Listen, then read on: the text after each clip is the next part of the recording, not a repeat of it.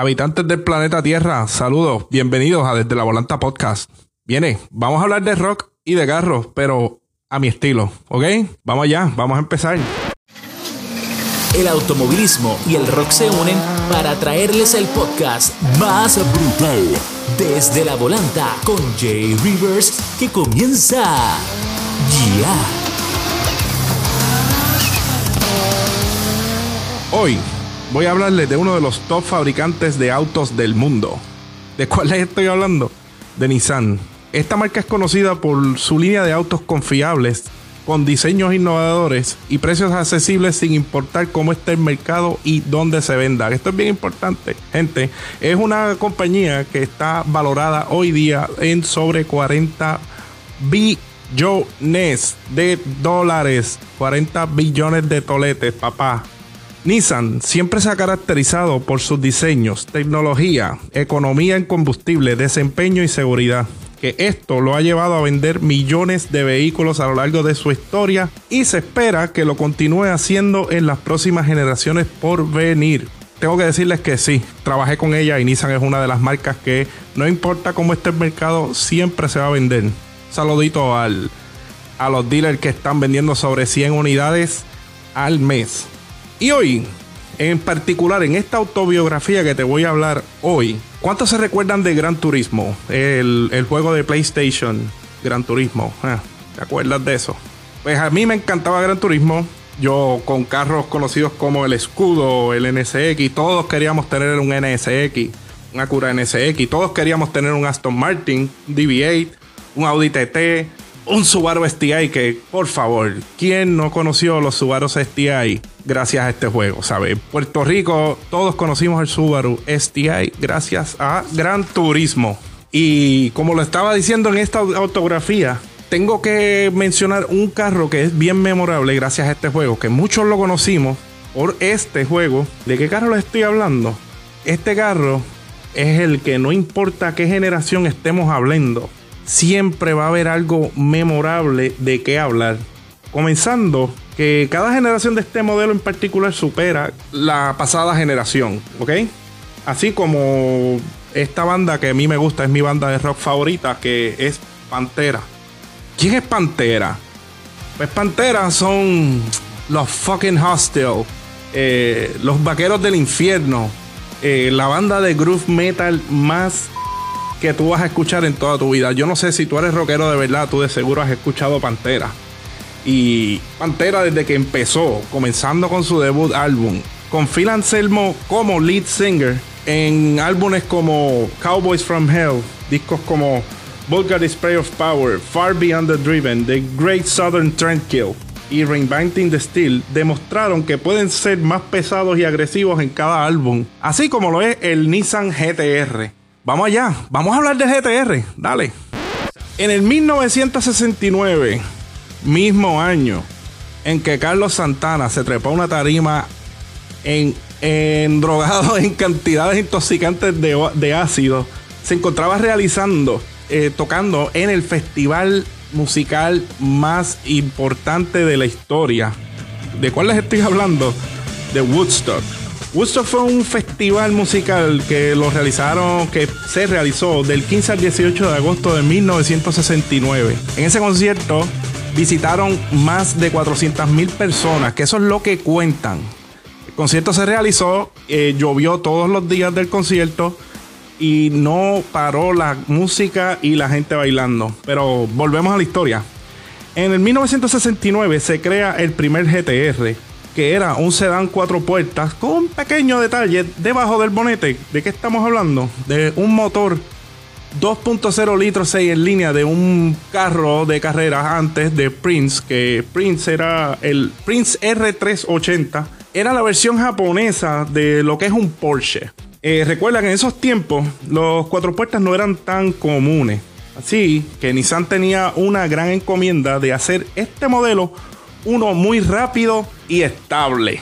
Sabe que tenemos que considerar que es un carro cuatro puertas. Tiene que ser estable porque tenemos un carro, un motor que tiene 160 caballos debajo del bonete. Apodado en Japón como el Hakosuka. Hako, que significa en japonés Boxy, y Suka, que es Skyline, y ellos pues le apodaron el Hako Suka. En el 1971, en el mismo año en que Black Sabbath saca eh, su álbum Master of Reality. ¿Cuál es Master of Reality? Ese disco es el que tiene la canción Children of the Grave. En ese mismo año sale el Skyline dos puertas, el mismo Hakosuka, pero dos puertas, un coupé bien bonito con el mismo motor 6 en línea, 2 litros de 160 caballos. Eh, un motor bien bonito, un carro con un sonido que si usted no ha escuchado ese sonido, les sugiero que vaya a Facebook o a YouTube y busque el sonido del motor Hakosuka. Jay Leno tiene uno.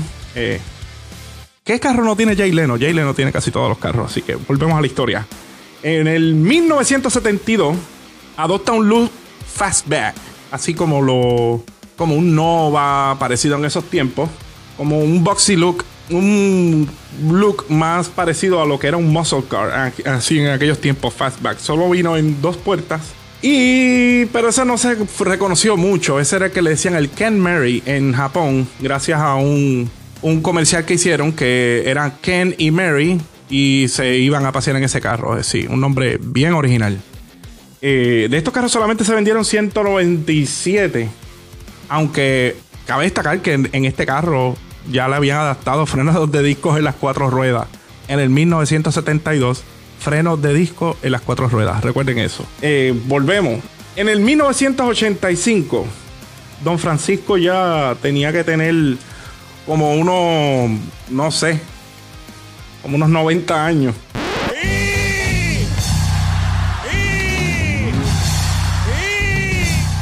el mismo año, Motley Crue lanza al mercado el disco Theater of Pain, con canciones como Smoking in the Boys Room, Louder Than Hell, Home Sweet Home, marcaron la década de los 80, así como lo hizo el modelo de Skyline R31 que vino a marcar la diferencia. El Skyline R31 que a lo mejor muchos de nosotros no lo conocemos, no es muy popular para el mercado americano, pero es un carro que si lo busca, lo búscalo.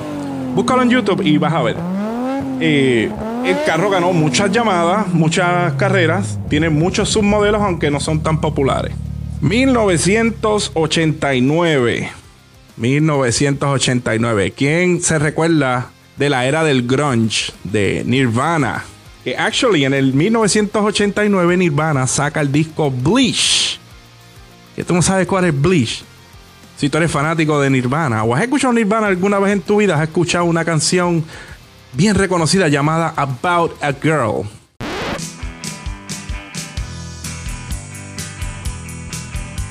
Ese mismo año nace el completamente rediseñado, así como Kurt Cobain rediseñó el rock con el grunge, Nissan rediseñó su Skyline completamente rediseñado. A eso decimos que completamente rediseñado es completamente todo, hasta el motor. ¿Qué motor estoy hablando? Bienvenido al mundo RB26DETT. Motor 6 en línea, Twin Turbo. Eh, ¿Qué les puedo decir? Es que mi corazón se llena de tanto regocijo diciéndole, bienvenido al mundo, mi motor favorito. R32, RB26. Qué lindo suenan. Qué lindo suenan. Nissan gana 29 carreras consecutivas. 29 carreras. Y no se conformó con eso. En el 1990. En el 1990, que cabe destacar que en el 1990 nace el disco Vulgar Display of Power. ¿De qué banda? ya te hablé al principio. Pantera, que es mi banda favorita, saca el disco, el mejor álbum de groove metal o no sé cómo es esto, porque fue como... Y así mismo hizo Nissan que superó su otra generación. Aquí Pantera brincó del disco Cowboy From Hell, que era un disco bien metal, bien bastante melódico, a Vulgar Display of Power, que su título del álbum le hace buena justicia a lo que se escucha. En ese mismo año, en los 90, nace el R32 que fue a las 24 horas de Nürburgring bajo lluvia y ganó. 24 horas bajo lluvia y ganó. Eh, también debemos destacar que Gibson, la misma marca de las guitarras eléctricas, pone sus manos en los R32, fabrica piezas completamente para ellos, que Nissan no podía hacerlo igual de rápidos que ellos. Y Gibson hace que en los 90, luego de ganar tantas carreras, hace que adopte el nombre de Godzilla. Pero las regulaciones nuevas de la junta, de la gente que mandaba en las comisiones de carreras y todas esas cosas, hacen que los Super V8 y las, y las regulaciones eh, hacen unas movidas para que Nissan salga del mapa, porque ya había ganado todas sus carreras, no le daba espacio a nadie para que ganara, así que Nissan se retiró como se retiró eh, Freddie Mercury de esa tarima de Life AIDS. Sí, para allá abajo, para los 90 también. Volvemos. En el 1993, una fecha en que Ozzy Osbourne está lanzando el disco Live and Loud, en, que en el momento sería el álbum final del cantante antes de retirarse. Que en ese concierto cabe destacar que tocan Black Sabbath con el lineup original, ¿saben? En el 93. Nace el R33, 93 R33. Nace el All-Wheel Drive en el R33. ¿Sabe? Viene All-Wheel Drive, All-Wheel Steering. Y esto lo hace que sea uno de los modelos más estables, eh, de los Sports Coupe más estables. Y da la vuelta a, en dar la vuelta a Nevergreen. Que esa es una de las pistas que si jugaste Gran Turismo, que volvemos al principio, si jugaste Gran Turismo, tú tuviste que haber corrido algún carro en Nevergreen. Pues este carro en particular bajó menos de 8 minutos menos de 8 minutos al Nürburgring. O sea, que ese modelo, que era un poco más, más largo y un poco más ancho, con ruedas, o sea, con gomas más anchas, eh, hace que haga buen tiempo en el Nürburgring. Aunque salieron muchos submodelos de, de este particular R33, no es tan popular como el R32, pero no quiere decir que este modelo sea malo. Es que, vamos, vamos, vamos, tío. Este modelo tiene muchos modelos y muchas competencias ganadas, pero no fue tan popular. Y es ahí que en el 1999, eh, que cabe destacar que en el 1999, Puya nos dejó boquiabierto, ¿sabes? Puya, la banda de Puerto Rico, Puya, ¿sabes? Puya, ¿no escuchaste Puya? Busca Puya y busca la canción o así. Y vamos a irnos a ese tiempo del 99. Porque con esa misma canción de fondo, quiero que te recuerdes de el Nissan Skyline R34. El R34 fue el que tú guiaste en Gran Turismo 4. Que mi Dios, mi Dios. Ese Skyline es, para mí, es uno de. Bueno, el Skyline R34 es mi favorito. Así como lo es el disco de Puya, de que te estoy hablando, en los 99, recuerda, 99, Puya R34 la trilogía perfecta, el triángulo perfecto, el Holy Grail. Todo lo que tiene este R34 es todo lo que hizo un Skyline, un Skyline. ¿Sabe? Aquí el R34 es el mejor. Mira, tiene turbina en cerámica para hacer más enfriamiento. Ball bearings, una turbina con, montada en caja de bola. O sea, que cuando te dicen, ah, que estaba en caja de bola por ahí, pues esa turbina iba en caja de bola y le hacía buena justicia porque ese motor es el mejor de todas las generaciones de, Skyline, de R34, el de R34. Pero entonces ese motor, ese carro duró como hasta el... Eh, empecé comenzando los 2000, no duró mucho, no duró mucho tiempo. Y es ahí que hubo un vacío existencial. Hubo marcas que quisieron coger ese trono y quisieron pasarse de listo. Y entonces ahí es que Nissan dice, wait, yo no voy a a dejar caer este legado. Este legado no se va a caer y nosotros vamos para adelante. En el 2007 sale el GTR R35. Sí, señor. El Godzilla nuevo y rediseñado con el motor BR38 DETT, que es un motor 6 cilindros, todo en aluminio, twin turbo.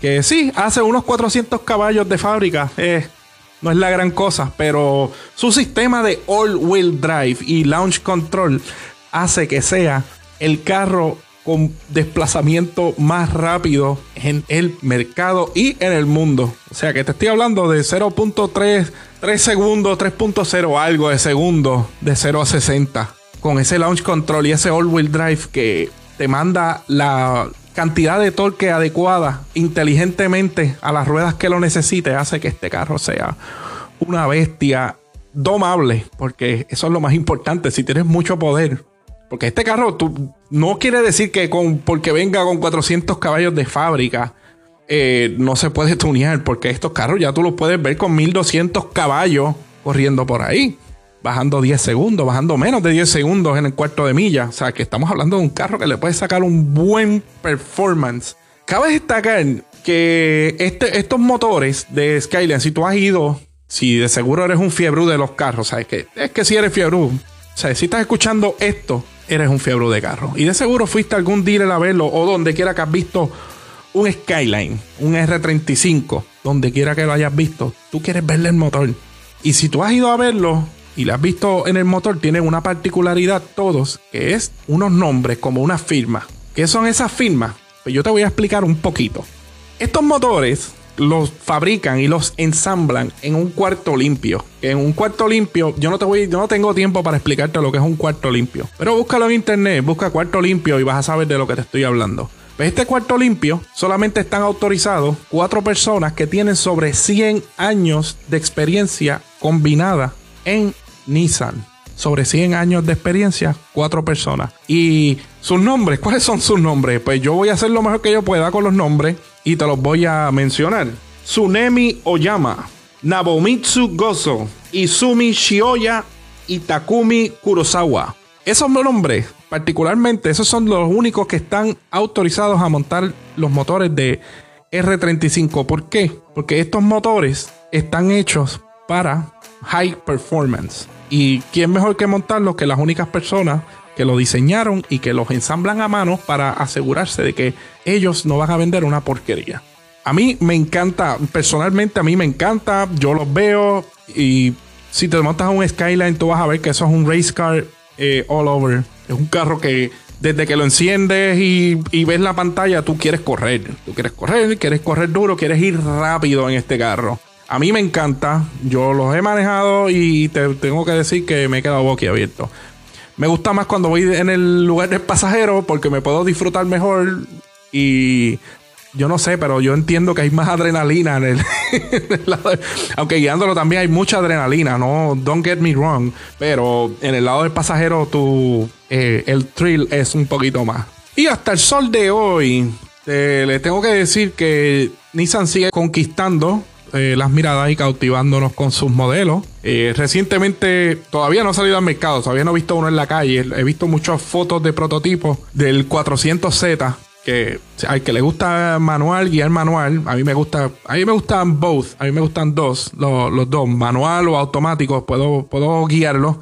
Pero el que le gusta más la adrenalina de guiar manual, pues ya tiene la opción en el, en el 400Z y el que quiere high performance lo va a tener con el Skyline, con el GTR. Eh, recientemente vi unos artículos en Motor Authority que estaban diciendo que es probable que salga una nueva plataforma de Skyline, un R36. Yo no puedo decir cuál de ellas es, pero las que he visto me parecen muy futurísticas y entiendo que, que si lo hacen de esa forma ya va a perder la esencia de lo que es un, un GTR. No podemos descartar que Nissan no ha perdido ninguna batalla en cuestión de diseño y, performance y lujo. Yo espero que no meta la pata ahora, así como lo hizo Toyota con el Supra, que no me gusta mucho el Supra nuevo porque no perdió la esencia de lo que era un Supra del el MK4. Que básicamente el MK4 es el, el modelo de Supra más popular y el que más se ha vendido y que se sigue revendiendo, que es uno de los modelos que pues el precio de reventa ahora mismo puede llegar a alcanzar los 100 mil o 200 mil dólares, no sé, el que quiera ser loco que los pague, pero anyways, eh, esperamos que Nissan no, no cometa el error de, su, de sus amigos japoneses porque sería algo sería algo un poquito frustrante. No entiendo entiendo no frustrante un poquito decepcionaría a cierta fanaticada como a mí pero pongo mi fe en Nissan porque Nissan hasta el sol de hoy no nos ha decepcionado. Bueno, este programa llega a su final, pero no sin antes decirles que vayan a Facebook. Mira, ve ahora mismo a Facebook. Busca, busca. Dale, te voy a dar tiempito. Ve a Facebook y busca a Mundo Rovers. Ah, pero yo no tengo una Land Rover. Ah, sí, pero si conoces a alguien, a un mecánico que esté buscando piezas, estilo de vida, accesorios o algún dueño de Land Rover, yo de seguro conoces a algún dueño de Land Rover o, o un Jaguar, dile que vaya a Mundo Rovers y que cualquier pregunta que tenga para cuestiones de mantenimiento, de cuidados o alguna pregunta que necesite, escríbeme. Búscame en Mundo Rovers. No me voy sin antes darle las gracias a Auto Nation Jaguar Land Rover of Hunt Valley Papi, si tú estás por el área de Maryland o Pensilvania y tienes un Land Rover o tienes un Jaguar, visítanos en Jaguar Land Rover Hunt Valley. Y si tienes preguntas o quieres alguna sugerencia de qué quieres escuchar en los próximos programas, búscame en J Rivers en Facebook y escríbeme de qué quieres escuchar, qué quieres escuchar en los próximos programas y con mucho gusto pues vamos a tomar sus sugerencias y las vamos a hacer posible. Oye, también este podcast llega gracias a Producciones Arnaldo Marrero. Oye, que todo esto que tú estás escuchando, ¿sabes? Toda esta musiquita, todos estos efectos de sonido, esa voz que escuchaste al principio y esa voz que te va a despedir ahora, eso es Arnaldo Marrero. Búscalo. Oye, si quieres producir tu podcast así bien chulo como este, busca Arnaldo Marrero en Facebook e Instagram. Bueno, gracias gente, nos vemos la próxima semana. En el próximo episodio, desde la Volanta Podcast con Jay Rivers. ¿Realmente vale la pena pagar por una garantía extendida? ¿Qué es una garantía extendida? ¿Para qué yo la uso? ¿Yo la necesito? Eso y más en el próximo episodio desde la Volanta Podcast. Papi, te a fuego con los vendedores, te van a boicotear, cabrón. Te fuiste a fuego, cabrón. Escuchaste desde la Volanta Podcast, bajo la producción de Arnaldo Marrero. Y recuerda, no compres por emoción, sino con inteligencia.